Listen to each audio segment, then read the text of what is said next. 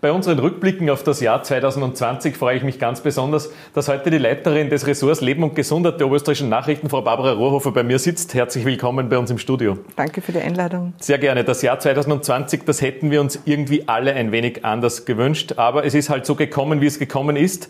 Gleich im Jänner oder gleich zu Beginn dieses Jahres hat es etwas ganz Spektakuläres gegeben. Vielleicht können Sie auf das kurz zurückblicken. Ja, wir haben es fast vergessen, weil so viel dazwischen passiert ist. Aber am 10. Jänner haben Prinz Harry und seine Frau, Herzogin Meghan aus Großbritannien, angekündigt, ihren großartigen Maxit, nicht der Brexit, der uns alle bisher beschäftigt hat, sondern sie haben sich sozusagen vom englischen Königshaus losgesagt, wollen diese Verpflichtungen nicht mehr haben, leben ja auch seither in den USA. Und das ist mit 1. April 2020 dann in Kraft getreten. Und die beiden sind sozusagen nicht mehr echter Teil des Königshauses, sondern leben ein privates Leben.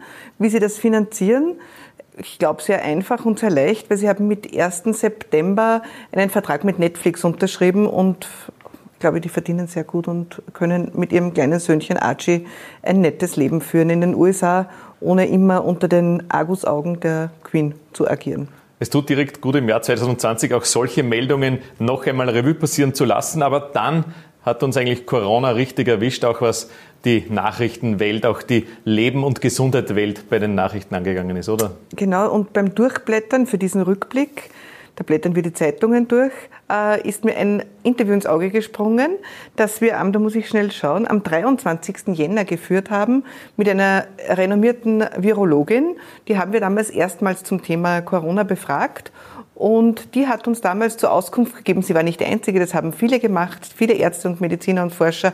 Und die haben gesagt, dieses Virus wird uns nicht großartig erwischen. Äh, da wird Österreich davonkommen.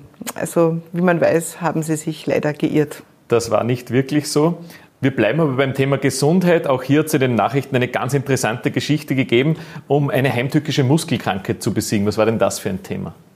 Und zwar äh, ist das eine Spritze, die kostet zwei Millionen Euro, also ist wahnsinnig teuer, das teuerste Medikament der Welt. Nur ist diese imstande, äh, Babys, die von einer unheilbaren Muskelkrankheit betroffen sind, wo sich die Muskeln quasi wieder zurückbilden, zu heilen, indem sie dieses betroffene Gen sozusagen repariert. Diese Spritze wurde damals verlost. Äh, in Österreich war es so, dass, äh, dass bereits ein Baby diese Spritze bekommen hat. Nur in Österreich zahlt dieses Medikament der Staat und das muss nicht verlost werden.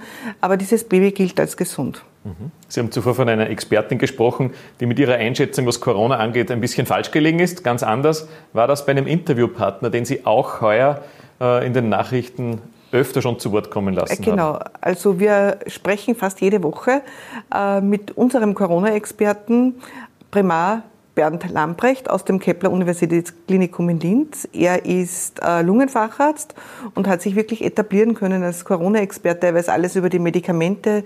Er hat eine Studie laufen zu diesem Medikament vom äh, österreichischen Genetiker Josef Benninger und das schaut auch ganz hoffnungsvoll aus und Bernd Lamprecht weiß wirklich, also ist am letzten Stand und weiß immer ganz genau, wie es um Covid-19 steht, welche neue Möglichkeiten es gibt. Und wir werden nächstes Jahr wahrscheinlich noch öfter brauchen. Als uns diese Nachrichtenwelle mit Corona überfahren hat, alle überrollt hat, hat auch die Nachrichten, die Nachrichten versucht, dem Ganzen zu begegnen. Da hat es auch ganz interessante Sachen sogar zum Ausschneiden aus der Zeitung gegeben. Genau, wir haben Ende März das erste Schnittmuster eines Mund-Nasenschutzes veröffentlicht.